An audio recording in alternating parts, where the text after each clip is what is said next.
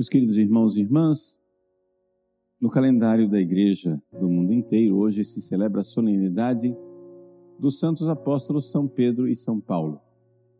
Aqui no Brasil, essa solenidade é transferida para o domingo seguinte.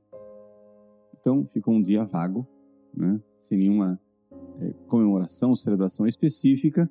Então, nada nos proíbe que nós tomemos o formulário da missa votiva de São Pedro e São Paulo. Não é a missa da solenidade, mas recordamos os santos apóstolos naquele dia que é o dia próprio deles. Por que São Pedro e São Paulo são tão importantes? Poderíamos aqui fazer um longo curso, eu até pensava esses dias em fazer um curso contando detidamente, detalhadamente a vida de São Pedro. No meu site já tem alguma coisa sobre São Paulo, mas a vida de São Pedro, de certa forma, é mais entusiasmadora, exatamente pelo fato de ver né, as suas falhas e as suas dificuldades. São Paulo é admirável, mas nem sempre imitável. Por quê?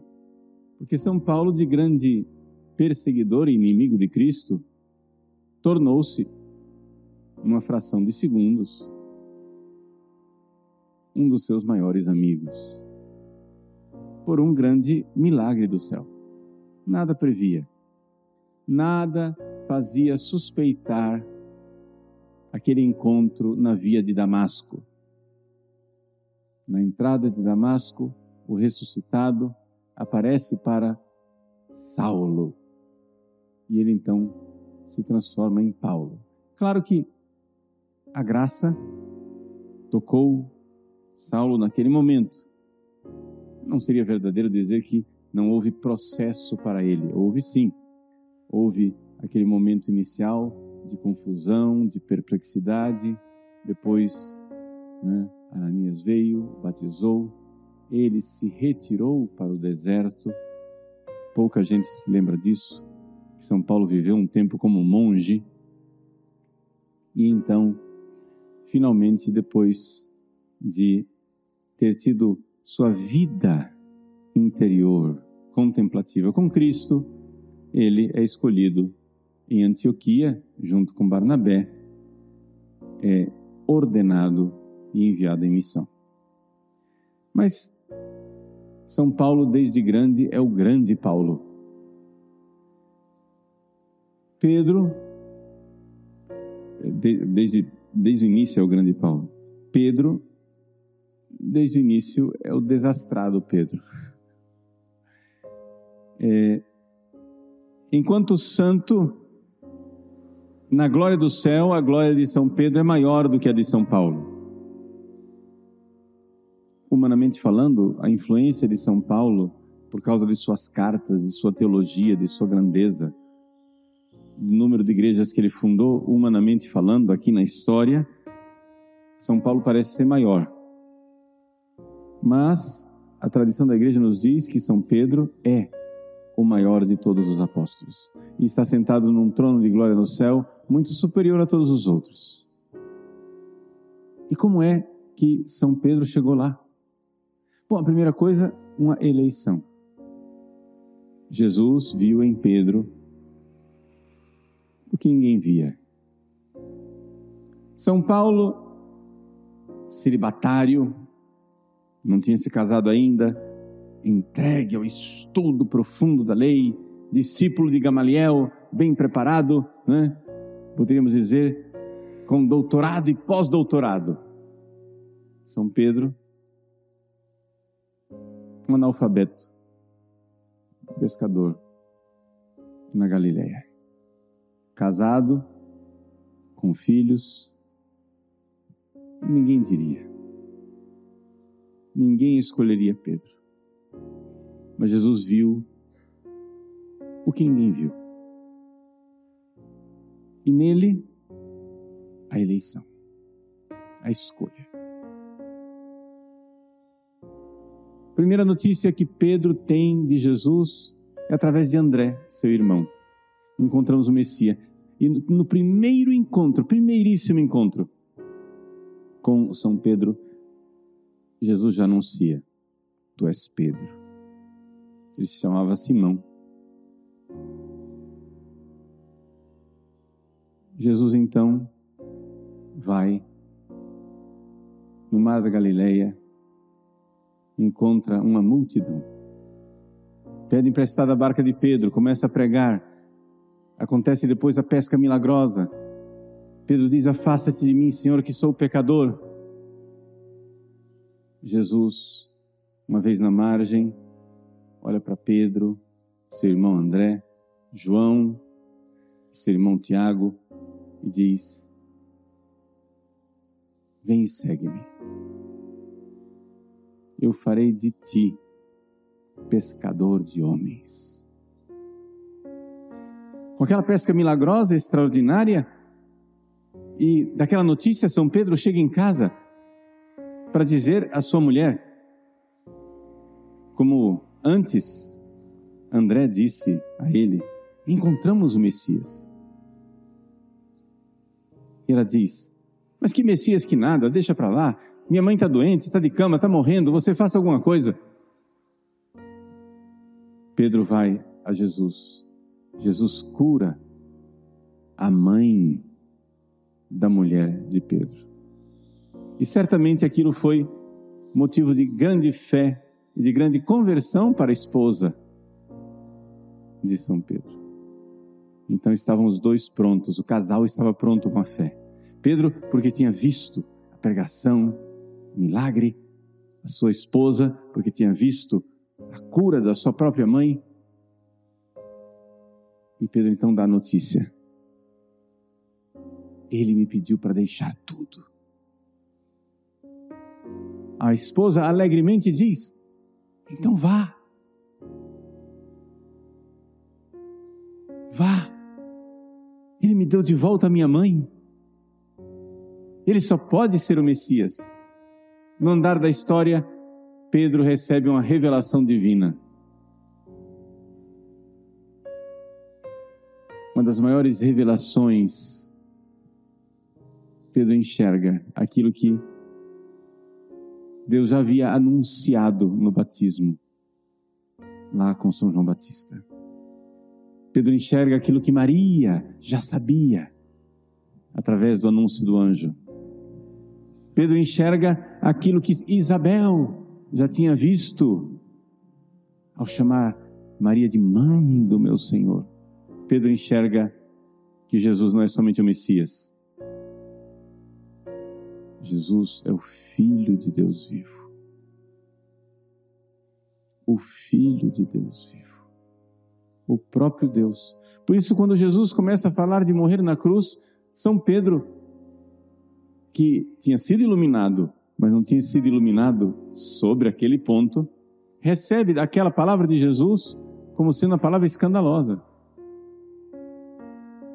Pedro fica escandalizado com Jesus.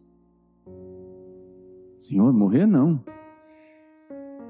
E Jesus, então, que escolheu Pedro, que sabia quem era Pedro, fez um dos maiores atos de caridade que ele poderia fazer com a pessoa. Humilhou Pedro. E o humilhou de forma cruel.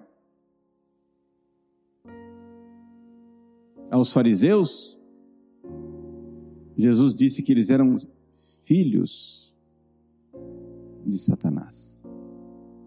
A Pedro, seu apóstolo querido, Jesus disse que ele era Satanás em pessoa. Afasta-te, Satanás. Vai para o lado. Sai do meu caminho. Não me impeças. E vou seguir. E quem quiser me seguir, renuncie a si mesmo. Renuncie suas opiniões tolas. Renuncie seus caprichos, suas veleidades. Renuncie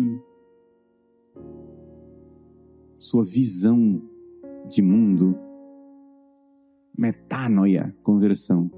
Metanoia, a visão de mundo, a inteligência tem que mudar e me siga. Essa é a maior morte que Pedro teve que realizar e foi difícil. Como foi difícil para Paulo mudar o conceito de que aquele homem blasfemo que se colocava no lugar de Deus, Jesus Cristo era, na verdade, Deus que se fez homem. E isso aconteceu com São Paulo de repente. Com São Pedro, esse processo de iluminação interior foi acontecendo gradualmente. Ele enxergou que era filho de Deus, mas não foi enxergando, não viu em profundidade que o Filho de Deus veio para morrer, veio para se entregar, veio para nos amar. O amor se fez carne e nós o matamos. São Pedro não entende isso. São Pedro, então, é movido pelo Espírito Santo ao declarar: Jesus, tu és filho de Deus. São Pedro é movido pelo espírito imundo satânico ao fugir do sofrimento. E aqui nós vemos a dificuldade principal de Pedro. A dificuldade principal de São Pedro foi no limite de sua inteligência humana. Ele não era um doutor, ele não era um grande letrado. Havia uma dificuldade. Jesus ele sabia, ele enxergou por revelação que ele era filho de Deus, mas havia algo que crucificava a sua inteligência. Como é possível que o filho de Deus vá morrer na cruz?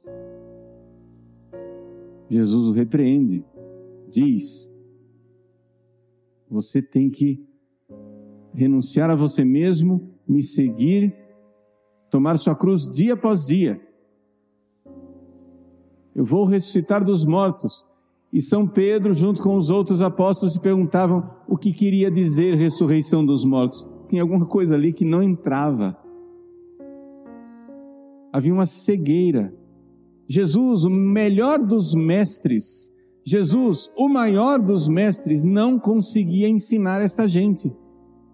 Foi somente com a vinda do Espírito Santo que aquilo que Jesus havia pregado finalmente entrou no coração de Pedro em Pentecostes. O caminho de Deus é o caminho da cruz. E isso até hoje escandaliza os cristãos. Por isso, São Pedro é tão importante para nós espiritualmente, por isso ele refuge na glória maior do que todos, porque todos nós precisamos, nós todos somos tentados a querer um Cristo sem cruz. Aceitar que Jesus é o Filho de Deus encarnado é bonito, é suave, é gostoso até. Aceitar que Jesus, o próprio Deus, veio, nos amou, se importou conosco, expulsou demônios, curou doentes, caminhou nas águas, ressuscitou os mortos nos deu aquela pregação sublime, que Ele nos deu a igreja. Tu és pedra, sobre esta pedra edificarei a sua igreja. Que Ele nos deu os sacramentos. Nada disso é difícil. Tudo isso é saboroso. Ah, como o catecismo enche nossa alma de consolação. Senhor, armemos três tendas para nós. Uma para ti, uma para Moisés, outra para Elias. A gente fica aqui, né, estudando o catecismo da doutrina cristã, tendo experiências místicas. Vamos chegar na sétima morada, Jesus. Vamos, missa diária, terços, novenas, né, pregações. Vamos fazer eventos, festas, nossa paróquia. Vamos fazer as coisas acontecerem. É isso que todo mundo pensa quando entra na igreja. Ninguém, ninguém de nós, quando foi chamado, seja na beira do lago da Galileia, como Pedro, seja em qualquer outra circunstância onde você pela primeira vez sentiu aquele chamado, aquele impulso, quando você viu a beleza de Cristo pela primeira vez, quando você viu o amor dele pela primeira vez, e ele disse: Deixe tudo. Ninguém de nós pensou que iríamos morrer crucificados de cabeça para baixo.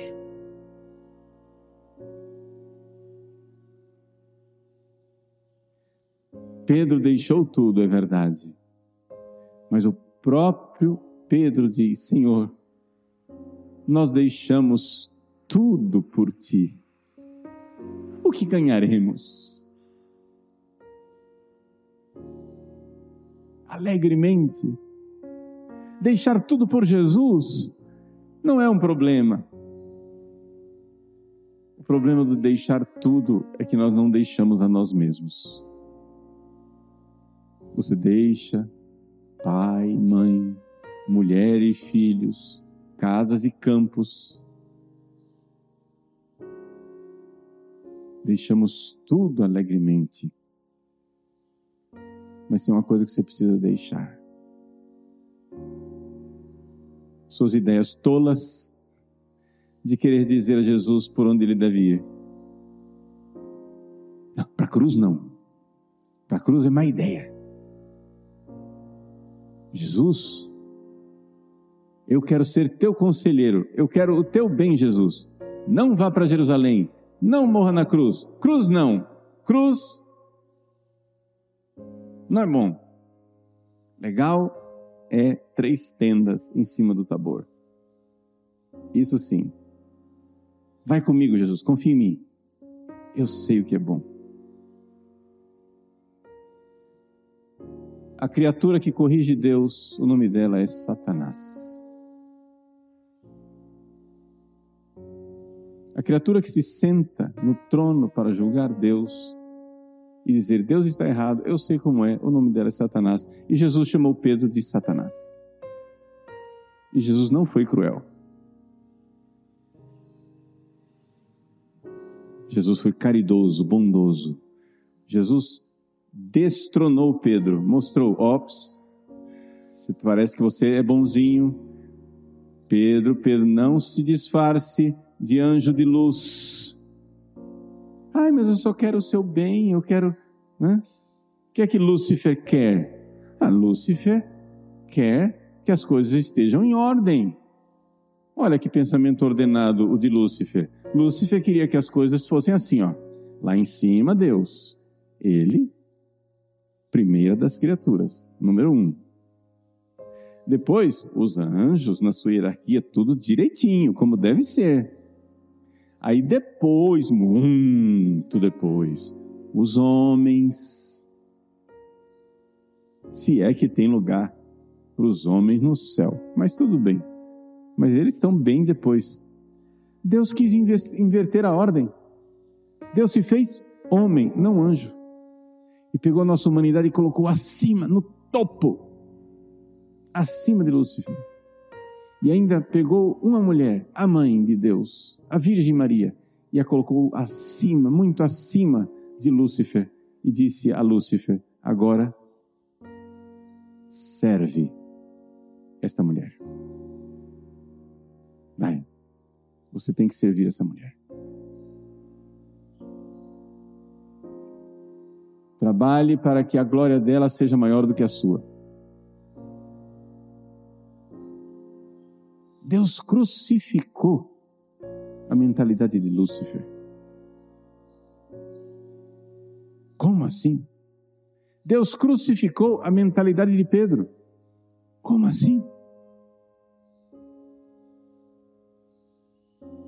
E é nessa hora que vem Satanás e pergunta: se Deus é bom, Onde ele está nessa hora? Onde está Deus na hora da cruz? Pedro achou que tinha entendido a história da cruz. Ah, já sei. Então, a gente tem que morrer. Então vamos lá, vamos lá, vamos lá. Entendi, agora entendi. Última ceia. Jesus começa a falar que ele vai embora, etc, etc, que odiaram a mim, odiarão a vocês também. São Pedro, quando ouve aquele discurso, diz: É a minha vez agora de brilhar, hein? Ó, agora entendi. Bom aluno. Senhor, eu irei a qualquer lugar por ti, até a prisão, até a morte. Jesus certamente naquela hora, como um pai, como uma mãe orgulhosa do seu filhinho, olhou para aquelas juras de amor de São Pedro enternecido.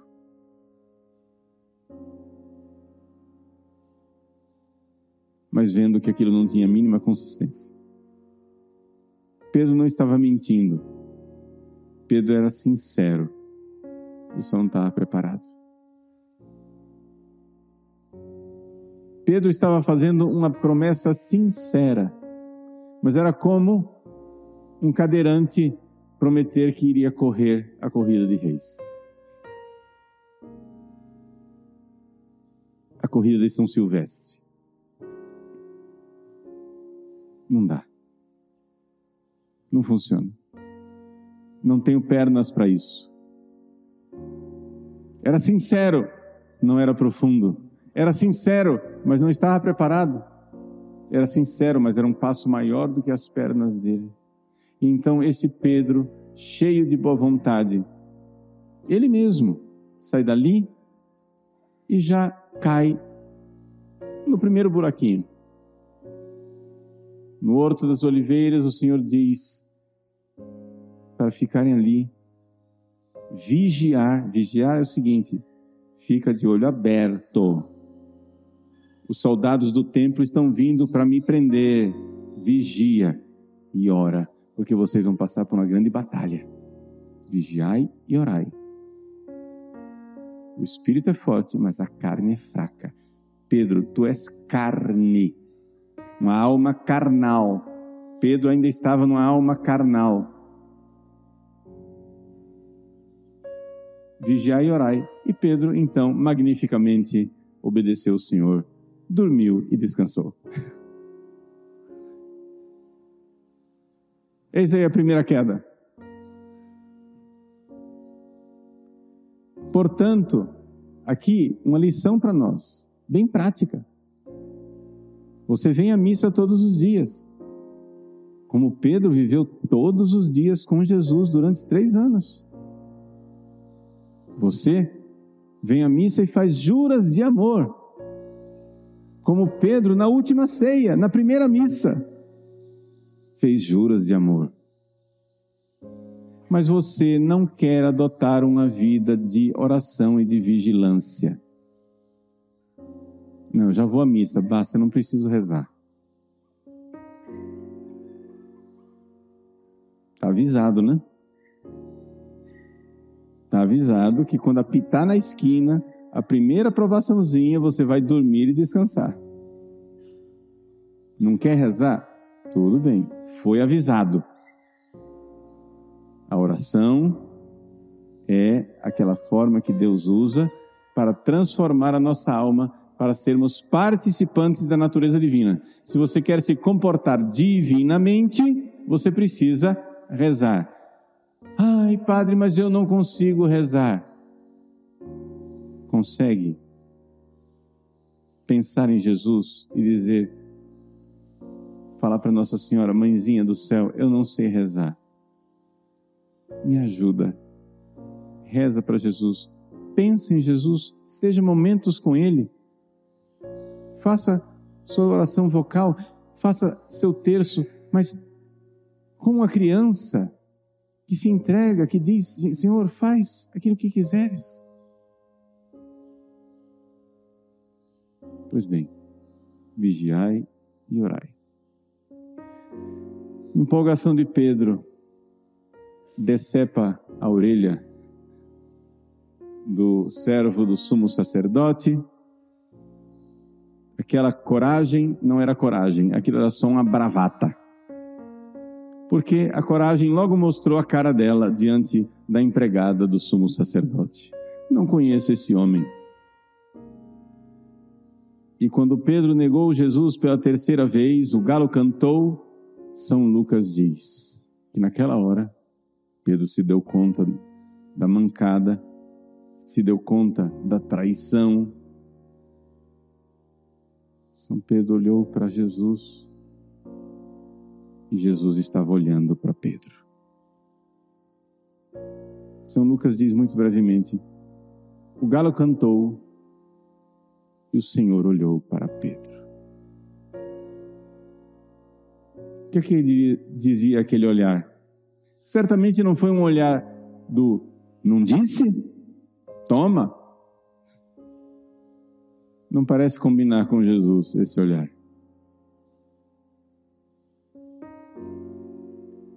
Aquele olhar certamente dizia: Pedro, eu ainda te amo. Pedro, eu sabia, e nem por isso eu te expulsei da última ceia. Eu sabia que aconteceria. Nem por isso. Eu te destituí do cargo de primeiro Papa. Pedro, tu ainda és meu. Satanás pediu para te peneirar como se peneira o trigo.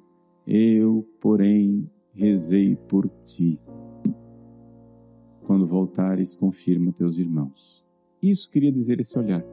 Porque essa frase também está em São Lucas. O mesmo Lucas que diz: O Senhor olhou para Pedro, ele diz: Satanás pediu por ti e eu rezei por ti. Meus irmãos, Pedro, movido pelo Espírito Santo, tu és o Filho de Deus vivo. Pedro, movido por Satanás, isso não, Senhor, nada de cruz. Esse é o drama da história. Jesus quer que Pedro reze, vigia e ora. Mas mesmo quando Pedro não reza, Jesus reza. Por ele, eu rezei por ti.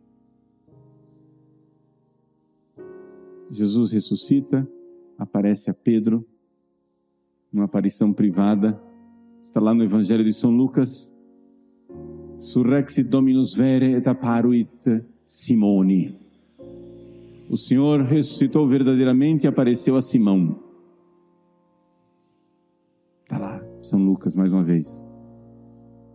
E Simão Pedro, com essa aparição privada, professa sua fé, diz que ama Jesus três vezes no lago da Galileia.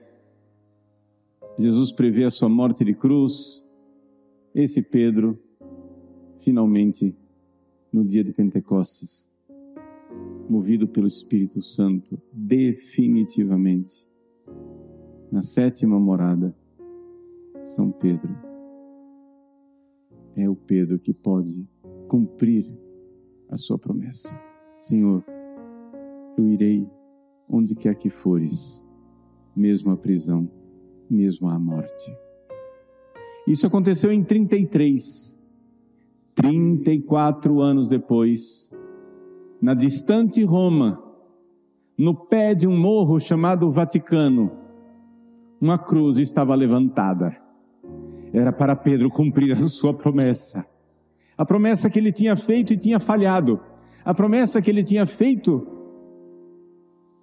e tinha fugido. 34 anos depois de serviço, de amor, de dedicação, de sofrimentos, de perseguições, de viagens, de anúncio do Evangelho, 34 anos depois, a cruz estava lá erguida. Erguida para Pedro, Pedro iria finalmente se configurar ao seu Senhor. Pedro finalmente seria igual ao seu mestre. Ele então diz, no último ato de humildade e de amor: Eu não sou digno de ser crucificado como meu Senhor. Me crucifiquem de cabeça para baixo.